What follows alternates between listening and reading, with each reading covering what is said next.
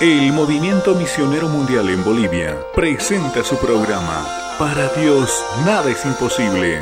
La esperanza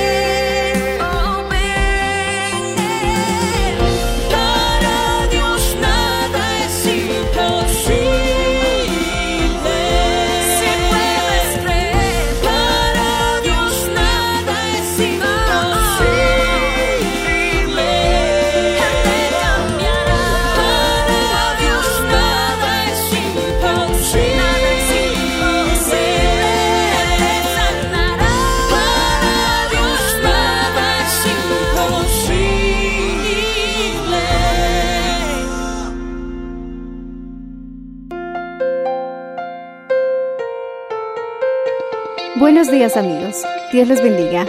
Hoy les traeremos el mensaje del Señor bajo el título Cómo disfrutar de las riquezas del Señor, parte 2, en la voz del reverendo Enrique Valenzuela. Escuchemos. Salmos 18, verso 6. Leamos, dice así. En mi angustia invoqué a Jehová y clamé a mi Dios. Él oyó mi voz desde su templo y mi clamor llegó delante de él a sus oídos.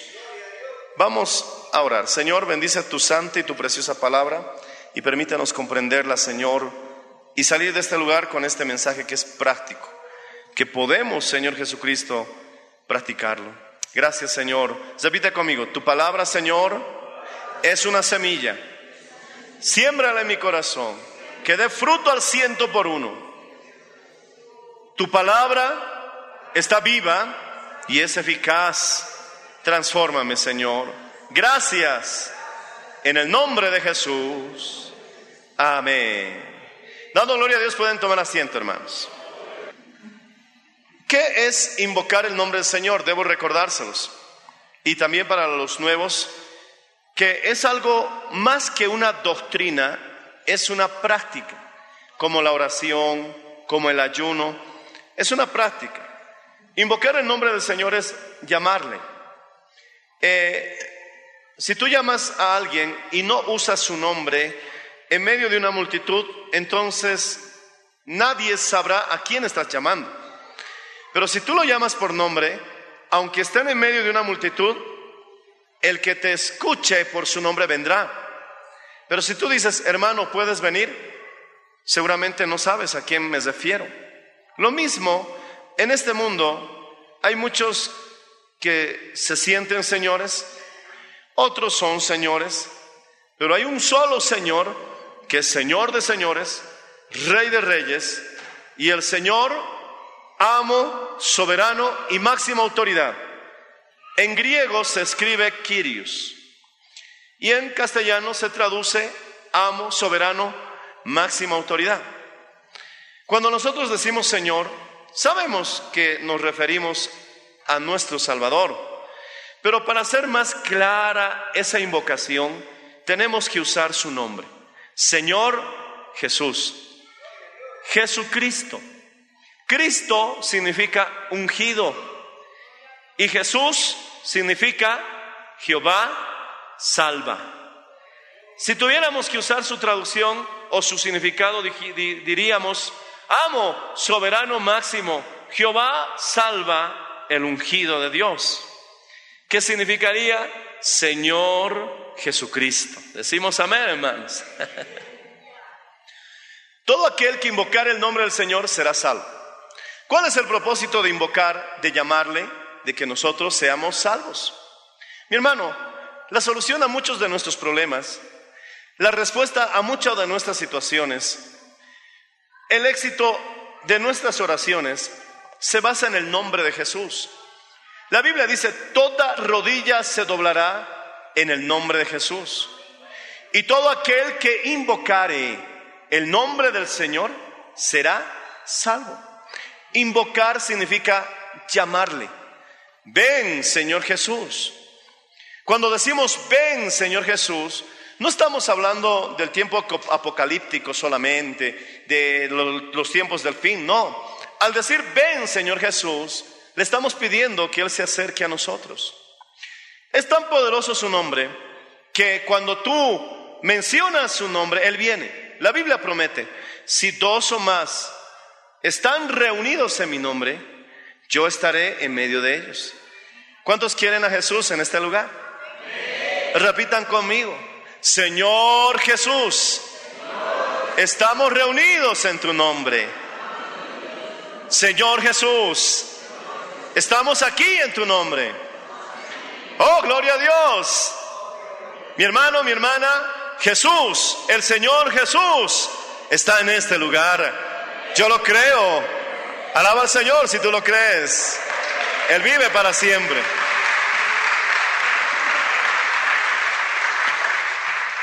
Te había dicho que muchos de nuestros problemas están a un paso simple de solución si fuésemos un poco más humildes al practicar las cosas sencillas que el Señor nos pide que hagamos. Habíamos hablado de Namán, el general leproso, que buscó al profeta Eliseo para ser sanado. Él esperaba que el profeta saliera, haciera invocaciones y tuviera toda una liturgia aparatosa para recibir sanidad. Dios obra de maneras, en muchos casos, demasiado simples. La presencia del Señor a veces es tan simple que muchos no se dan cuenta que pasó justo por su lado. Pero el Señor, mi hermano, es así. Dice, mi carga es ligera, es fácil de llevar. Seguir a Cristo no debería ser complicado. Pero Namán, este leproso, general famosísimo en su país, en Siria, él esperaba, mi hermano, algo realmente ceremonial. Y cuando llegó a la casa del profeta con todo su ejército, Salió el esclavo, mejor dicho, el colaborador, el siervo, dice la Biblia. Y cuando salió el siervo, le dice, Señor Namán, el profeta dice, ve a zambullirte siete veces al río Jordán.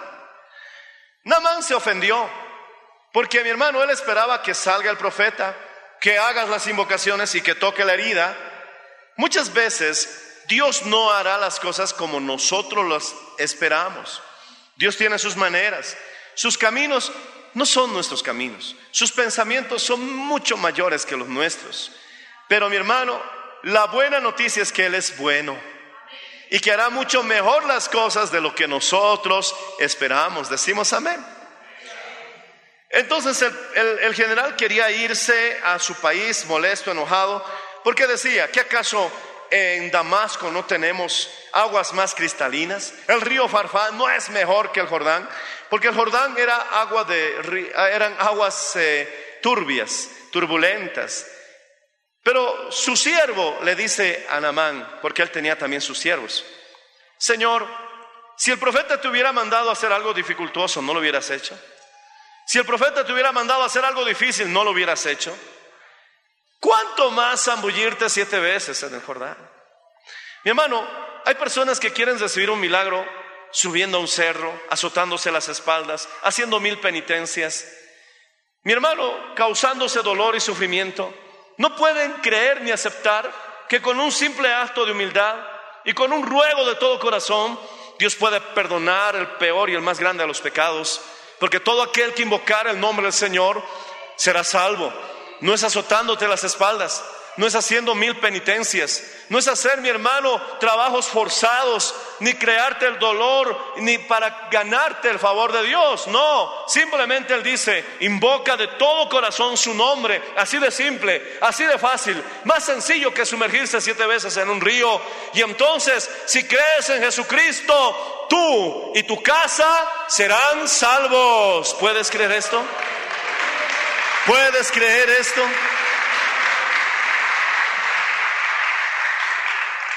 ¿Por qué a muchos les cuesta creer? Porque es simple, porque es sencillo.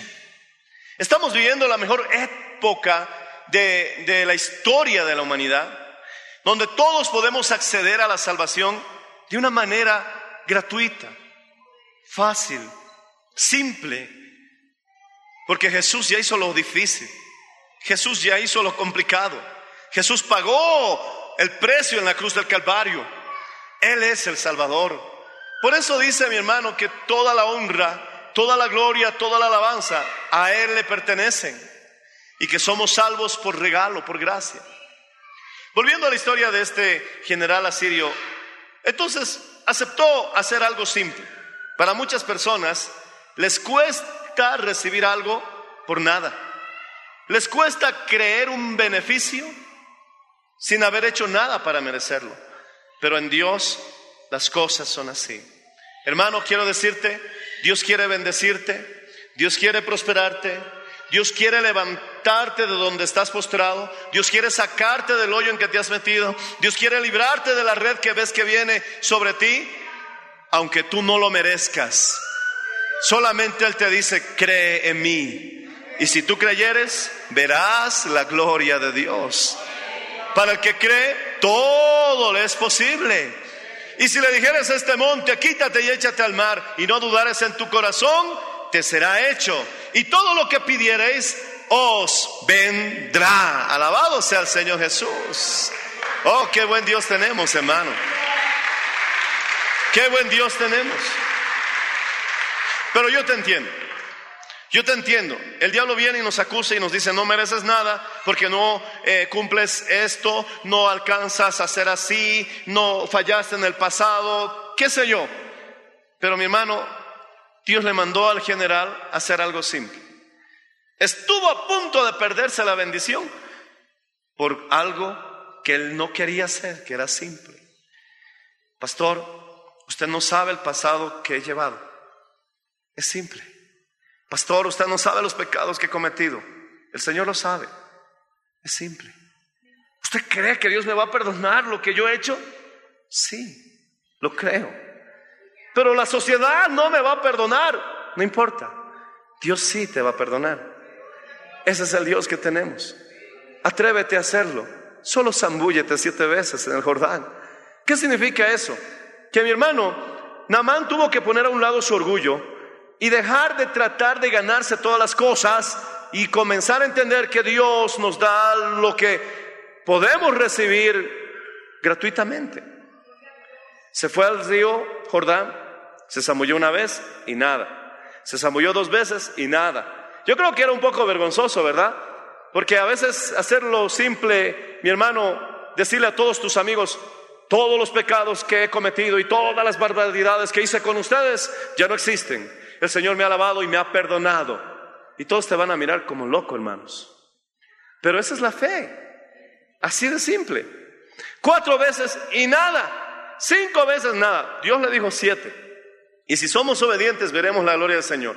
Seis veces y nada. Y cuando salió la séptima vez, su piel estaba limpia como la de un niño. Alabado sea el Señor. No solamente había desaparecido la parte de la lepra, sino que el Señor le renovó toda la piel. Alabado sea Jesús, porque Dios nos da más de lo que pedimos. Hace más de lo que esperamos. Porque Él es rico para con los que le invocan. Alabado sea el Señor. ¿Estás pidiendo algo? No te sorprendas que Dios te dé más de lo que has pedido. Dios es así. Gloria al Señor Jesús. Mi hermano, había una mujer que se prostituía, que todos conocemos en el Antiguo Testamento, se llamaba Raab. Ella solamente se conformaba con salvar su vida y la de su familia, porque los israelitas iban a tomar la ciudad de Jericó y la orden era matar a todos, que nadie sobreviviera. Pero esta mujer salvó de la persecución a dos espías de Israel y luego cuando les salvó, los escondió, les dijo, por favor acuérdense de mí, porque ciertamente el temor de vuestro Dios ha caído sobre toda la ciudad. Ella ya creía en el Dios de los israelitas. Los espías le dijeron, pon una cuerda color roja colgando de tu ventana y nadie tocará tu casa y todos los que estén dentro de tu casa vivirán. ¿Por qué la cuerda roja? Porque nos hace recuerdo a la sangre de Jesucristo. ¿Por qué todos los que estaban dentro de su casa vivieron? Porque todo aquel que en él creyere será salvo. Y cree, y tú y tu casa serán salvos. Yo seré salvo, mi esposa será salva, mis hijos serán salvos, mis nietos serán salvos.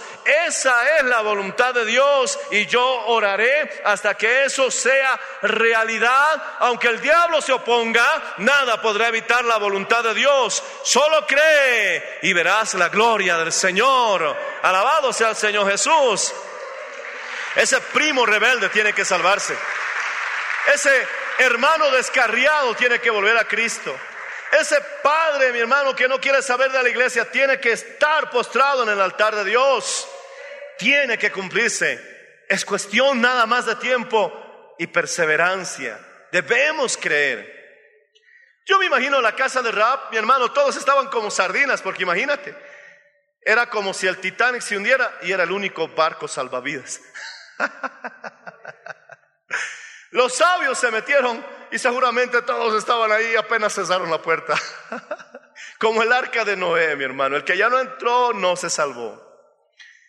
Toda la ciudad fue destruida. Y ella estaba conforme con solamente salvarse y sus hijos, sus familiares seguramente estaban los seres amados que ella tenía. Y ella se conformaba con eso, pero Dios nos da más de lo que esperamos. Es maravilloso ver que esta mujer se casó con uno de los espías. Su nombre era Salmón. Un nombrecito raro, pero era su nombre. ¿Qué vamos a hacer? Se casó con Salmón, que era uno de los espías. Imagínate, una mujer que tenía mala reputación llegó a ser la esposa de un héroe de una nación. Mi hermano, Dios le quitó toda su mala reputación y le hizo una mujer honorable por casarse con la persona correcta. Quiero decirte que Jesús también quiere casarse contigo porque eres la iglesia, la novia del Cordero. Alabado sea el Señor y toda tu reputación mala quedará en el pasado y en el olvido a causa de tu marido. Alabado sea ¡Uh! el nombre de Jesús. Cásate con Cristo y que tu pasado pase al olvido. Qué maravilla, ¿verdad? Ya nadie dirá que fuiste, ahora todos te ven la esposa de quien eres. Y me refiero a los varones y a las mujeres, porque la iglesia en su conjunto es la novia del Cordero. Por el Cordero, por nuestro esposo, por nuestro novio, todo cambia. Pero el Señor no se conformó con eso, sino mi hermano que Salmón tuvo un hijo, y voy a reducir un poco la genealogía, y tuvo un hijo, mi hermano, que se llamaba Boaz. Y este hombre Boaz y no me refiero a vos, como dicen no los argentinos, no, sino que su nombre era Booz. se casó con una mujer que se llamaba, gloria al Señor Jesucristo, Ruth. Y Ruth, mi hermano, que también tenía, era una viuda y es una historia también muy bonita, tuvieron un hijo que se llamaba Obed. Y Obed tuvo un hijo que se llamaba Isaí. E Isaí tuvo un hijo que se llamaba David. Y David más adelante tuvo un hijo que se llamaba Jesús, hijo de David. Ten misericordia de mí. Oh, mi hermano, qué maravilla. Raab se conformaba con salvarse ella y su casa. No le importaba vivir como sea con tal de salvarse, pero Dios no se conformó con eso. Le salvó a ella y a su casa. ¿Qué más hizo? Hizo que se casara con un hombre de renombre en toda la nación. ¿Qué más hizo? La convirtió en una de las abuelas del Salvador. Oh, siempre Dios hará más de lo que tú pides. Siempre Dios te dará más de lo que tú esperas. Siempre Dios hará maravillas para los que con Él han puesto su fe y le creen. Dice la Biblia, gloria al Señor, si abres conmigo Salmos 86, verso 5. Dice la Biblia, mira, el Salmo 86, verso 5 dice, porque tú, Señor, eres bueno y perdonador. Deberías subrayar ese texto y cada vez que el diablo te ataque con tu pasado, con algo que ya arreglaste en la presencia del Señor, pero sigue el demonio tratando de desanimarte con aquello. Es bueno que en tu oración pronuncies en voz alta textos parecidos a estos como el que vamos a leer, porque tú Señor eres bueno y perdonador.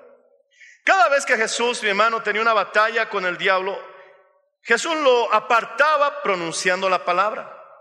Una de las batallas que tuvo fue en el desierto después de un ayuno de 40 días. Imagínate, el diablo vino a atacarlo en su mayor debilidad. Y eso lo hará también contigo y conmigo. Cuando más, en tu mayor debilidad puedas estar, el diablo quedará, quedará aprovecharse de esa situación. Pero Jesús sabía cómo tratar la situación. Le vino con dudas, si eres hijo de Dios, haz que estas piedras se conviertan en pan, ¿verdad? Y le vino con dudas y tentaciones, pero Jesús lo mantuvo lejos, pronunciando en voz alta y audible la palabra de Dios y le dijo, escrito está, no solo de pan vivirá el hombre. Tres veces y el diablo tuvo que irse. Simplemente responder al diablo con tres versos bíblicos puede hacer que lo mantengas lejos. Y mientras más lejos el diablo, mejor, ¿verdad? Gloria al Señor Jesucristo, aleluya. Entonces, si el diablo viniera a recordarte tu pasado, a crear un remordimiento por un error que cometiste, por algo por lo que ya clamaste y pediste perdón, creo que este texto te serviría como una espada, mi hermano, sin necesidad de dialogar con él, sin necesidad de tratar de razonar con él que Jesús lo reprenda. Simplemente respóndele y dile, porque el Señor es bueno y perdonador. Listo ya lo tienes a raya. Alabado sea el Señor. No importa lo que sientas, no importa lo que Él diga, no importa lo que tú pienses. Lo que importa es lo que la palabra del Señor dice. Y la palabra del Señor dice que Él es bueno y es perdonador y su palabra está viva y es eficaz. Lo creo, lo declaro, lo abrazo. Mi Dios es bueno, mi Dios es perdonador. Aleluya. Diablo, vete en el nombre de Jesús. Alábale si puedes, hermano. Esa es la batalla que debemos aplicar y practicar cada día. Pero la otra mitad del texto es más maravilloso. Y dice, grande misericordia para quienes, para quienes. Cuando tú invocas el nombre del Señor, puedes participar de sus grandes misericordias. Ahora dígame, ¿No tuvo Jesús misericordia de Raab? ¿No es que Raab se conformaba con salvar su vida y la de sus seres queridos? ¿No era para ella eso suficiente?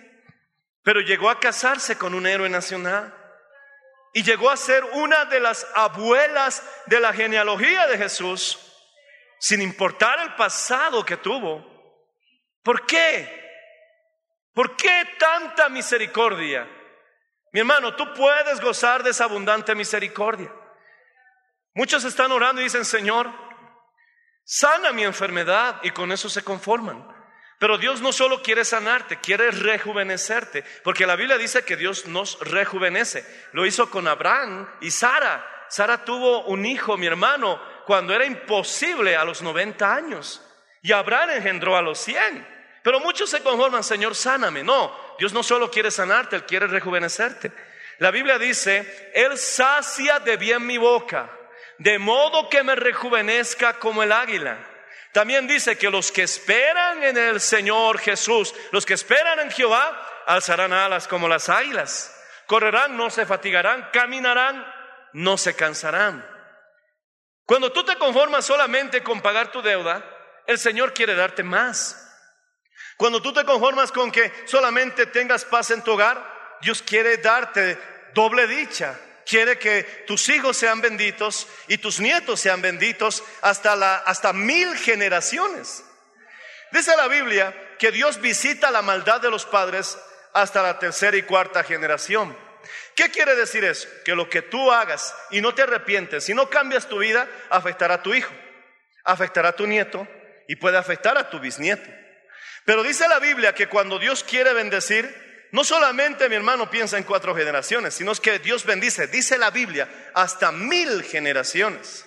La buena noticia es que si te sientes perjudicado por la vida de tus abuelos o por la vida de tus padres, todo eso puede romperse, mi hermano, en la cruz del Calvario, porque Jesucristo nos redimió, mi hermano, de la maldición de la ley. Alabado sea el nombre del Señor Jesucristo. Y puedes empezar de nuevo, porque podemos ser nuevas criaturas en Cristo Jesús. Oh, pastor, yo quiero eso. Yo quiero que Dios me bendiga más de lo que estoy esperando, más de lo que estoy pidiendo. Entonces la respuesta a esa situación es que necesitas grande misericordia. Y Dios dice que Él será grande en misericordia. Repite conmigo, la Biblia dice, otra vez, la Biblia dice que el Señor será grande en misericordia. No misericordia solamente. Repítelo, grande en misericordia. Más de lo que yo espero. Más de lo que yo pienso. Más de lo que merezco. La Biblia dice que el Señor será grande misericordia si yo invoco su nombre. Alaba al Señor si lo puedes, mi hermano, recibir. Es así de simple. Porque tú, Señor, eres bueno y perdonador y grande en misericordia para con todos los que te invocan. Muchos se complican porque esto es simple. Como Namán, ese general asirio leproso, que decía algo tan simple, para algo que yo necesito urgente? Y algunos piensan que no funciona porque es sencillo, pero quiero decirte que funciona. Si tú simplemente, quizás con tu esposa, con tus hijos, se sientan unos minutos y en una actitud de adoración, en una actitud de entrega, simplemente pronuncias Jesús. Ven, Señor Jesús. Señor Jesús, te estamos llamando, Señor Jesús. Y algunos dicen, ¿y si viene? Gloria a Dios. Pero va a venir, aunque no lo veas, va a estar ahí. ¿Y qué, qué beneficios tenemos? Lo vamos a ver enseguida. Pero simplemente por esa simple acción, Señor Jesús. Terminas, mi hermano, de desayunar, te vas al trabajo y mientras conduces o estás en la movilidad o en el bus, simplemente estás pronunciando suavemente, oh Jesús. Señor Jesús. Y vienes a la iglesia, al culto de oración, al ayuno del jueves o del sábado y aprovechas este lugar para simplemente decir, Jesús, Señor Jesús. Obviamente tendrás tu oración, tendrás tus peticiones, pero por tener la práctica de invocar su nombre, el Señor dice que es grande misericordia para con los que invocan su nombre. Y su nombre es su nombre es, dilo más fuerte, su nombre es. ¿Alguien puede gritarlo? Su nombre es. Uh, él viene, Él está aquí, aleluya.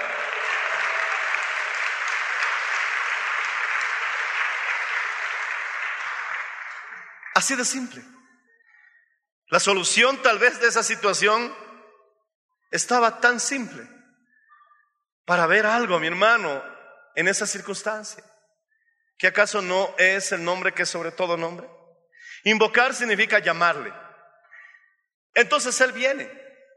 Mi hermano, cuando nosotros invocamos su nombre, participamos de su misericordia. También podemos recibir de su espíritu. Debemos también invocar su nombre para alimentar y fortalecer nuestra vida espiritual. Mira Isaías 55.1. Vamos avanzando un poquitín más. Isaías 55.1. Dice así, a todos los sedientos, venid, a las aguas y a los que no tienen dinero, vengan, compran, compren, coman, venid, comprad sin dinero, sin precio, vino y leche. Y en el verso 6 dice, Buscad a Jehová mientras puede ser hallado. Llamadle en tanto que está cercano. Buscar habla de la, oración, de la vigilia, del ayuno. Pero aparte de la oración está diciendo que si quieres comer, beber gratuitamente, leche, habla de la palabra de Dios, vino, habla de su presencia y del gozo. Hay muchos que están deprimidos. Hay muchos que están hundidos, mi hermano, en el desánimo. No se animan a emprender no tienen fuerzas para terminar su carrera, no tienen, mi hermano, un horizonte, una meta. Están, mi hermano, como que sin fuerzas. Entonces necesitas leche, necesitas vino. La leche habla del alimento espiritual, pero el vino, mi hermano, en la Biblia significa el gozo de la presencia de Dios. Todo esto puede venir gratuitamente si buscas a Dios. Viniste a la iglesia porque estás buscando a Dios. Pero también dice, llámale.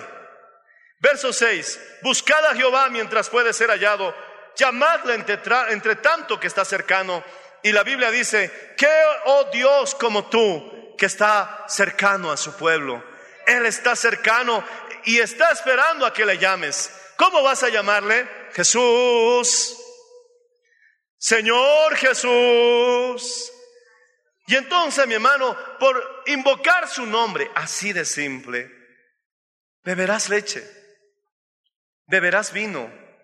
Y hablo en el aspecto espiritual, superarás el desánimo, la depresión. Hay muchos que están hundidos en la pobreza. No es la voluntad de Dios. La Biblia dice, no he visto a justo desamparado. Tú no puedes ser un desamparado. Tú no puedes ser un olvidado.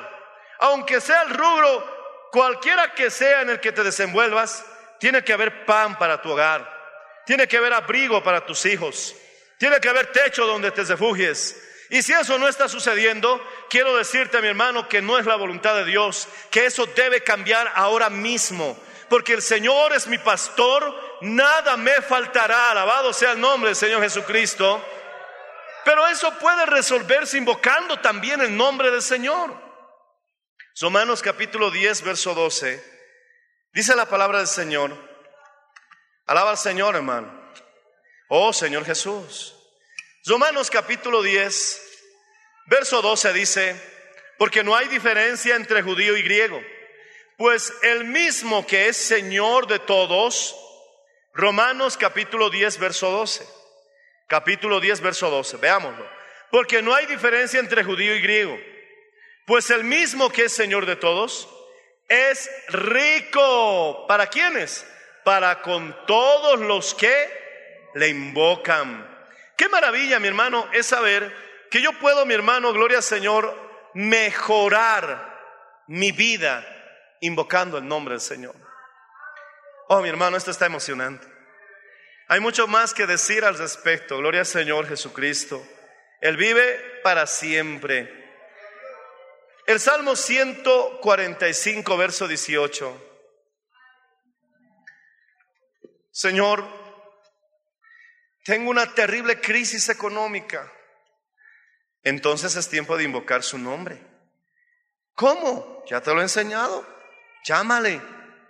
Salmo 145, verso 18 dice, cercano está Jehová a todos los que le invocan, a todos los que le invocan de veras. Qué hermosa experiencia es invocar al Señor entre sollozos, entre lágrimas, en medio de un clamor, mientras tú pronuncias su nombre, derramas tus lágrimas, oh Señor Jesús. Tal vez no tienes mucho que decir, o hasta en ese instante no sabes qué pedir, pero simplemente estás diciendo, Jesús, Jesús, Señor Jesús. Él ya conoce en ese instante todo lo que necesitas, pero estás llamándole. Entre tanto que puede ser hallado, búscale. Entre tanto que está cercano, llámale. La Biblia dice también que esto nos despierta. Isaías 64, verso 7. Vamos avanzando. Isaías 64, verso 7. Vamos terminando. Ponte de pie, por favor. La palabra del Señor dice, nadie hay que invoque tu nombre. Algo parecido a este momento.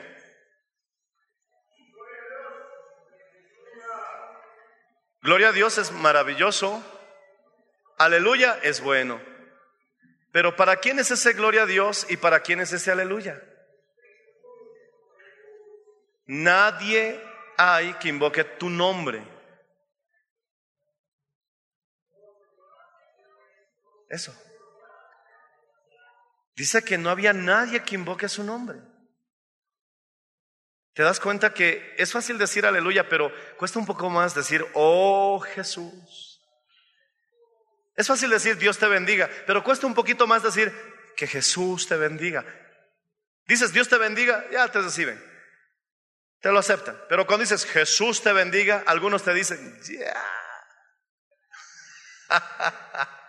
Porque la carne se incomoda. Porque estás haciendo algo poderoso, pero puedes, debes, tienes que hacerlo. Verso 7. Isaías 64, verso 7. Nadie hay quien invoque tu nombre, que se despierte para apoyarse en ti. Oh, gloria a Dios. Cuando uno invoca su nombre, se despierta para apoyarse en él, por lo cual escondiste de nosotros tu rostro y nos dejaste marchitar en poder de nuestras maldades. ¿Por qué? Porque no hay nadie que invoque tu nombre. ¿Te das cuenta que si no invocas el nombre de Dios, no te despertarás? Si no invocas el nombre del Señor, no podrás apoyarte en Él.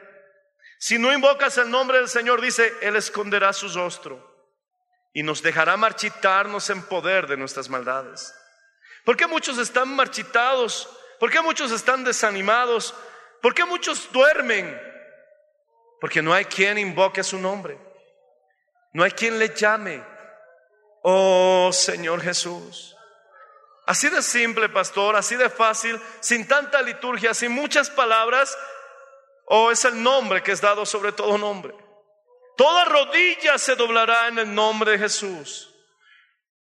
¿Puede todo cambiar por simplemente repetir con todo el corazón su nombre? La Biblia dice que sí oh Señor Jesús, y participas de sus riquezas. Oh Señor Jesús, y bebes leche y bebes vino. Comes y te sacias sin dinero. Oh Señor Jesús, y Él te libra de la angustia. Oh Señor Jesús, te libra del dolor. Oh Señor Jesús, te libra de la calamidad. Oh Señor Jesús, y eres salvo. Porque nadie si no es por el Espíritu Santo, puede decir que Jesús es el Señor. Y si quieres comprobar que estás salvo, simplemente di con todo tu corazón, oh Señor Jesús, Jesús es el Señor, Él ha resucitado. ¿Alguien quiere comprobar si es salvo?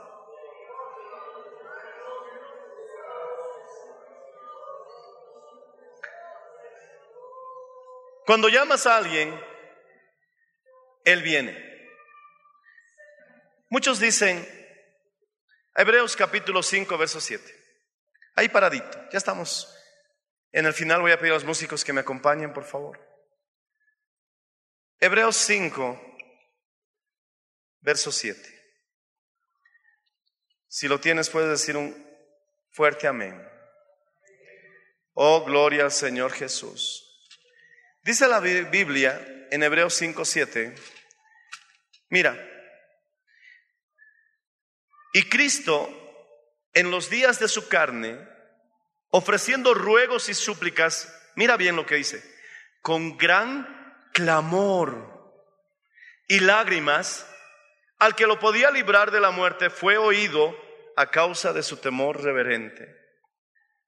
Otros preguntan, ¿por qué invocan ustedes tan, con tanto ruido? ¿Por qué hacen tanto ruido al invocar? ¿Acaso es sordo Dios? ¿Acaso no puede oír nuestra oración silenciosa? Argumentan que nuestro Dios no es sordo, y es cierto. Y que en consecuencia debemos hacer, mi hermano, gloria al Señor, no, no debemos hacer tanto ruido al orar o al invocarle. Sin embargo, Jesús dice que fue oído a causa de su gran clamor reverente.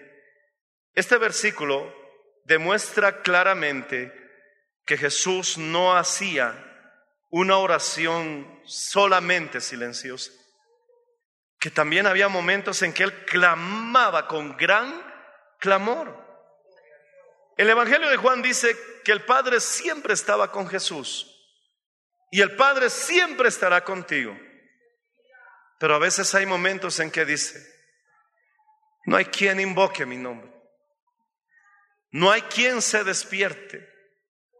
Por tanto yo escondí mi rostro y dejé que se marchitaran en sus maldades. La forma de librarnos de ser marchitados en nuestras maldades es que invoques el nombre, Señor Jesús. Es hora de invocar su nombre. Cuando estás en la cocina, invoca su nombre. Cuando estás en la ducha, invoca su nombre. Puedes invocar su nombre mientras vas caminando solo. Puedes elevar tu voz con gran voz en la iglesia invocando su nombre. La palabra del Señor dice que Él es el camino, la verdad y la vida. Cuando invoca su nombre, Él viene. Y la muerte tiene que irse. Porque Él es vida. Esa sensación de muerte tiene que irse. Él es la verdad. Cuando Él viene, mi hermano, las mentiras se disipan y ves con claridad. Él es luz. Cuando Él viene, la oscuridad tiene que disiparse. Porque la luz disipa las tinieblas. Él es el camino. Si estás desorientado, si no le hayas propósito a tu vida, si te preguntas para qué vivir, necesitas invocar el nombre de Jesús y entonces verás tu camino. Verás que hay un propósito en tu vida, que hay una meta que alcanzar. Porque cuando Jesús viene, hay vida, hay verdad, hay un camino. Levanta tus manos al cielo e invoca el nombre de Jesús conmigo. Díselo, oh Señor Jesús, solamente así de simple. Como Namán tuvo que aceptar este reto simple, hazlo tú también, oh Señor Jesús. Él es rico para con quienes le invocan. Oh Señor Jesús, aclamad al Señor con alegría.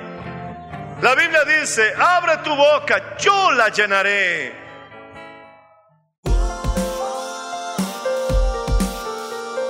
Gracias por su sintonía. Si desea una copia, comuníquese con los números de esta emisora o escríbenos a contacto mmmbolivia.gmail.com.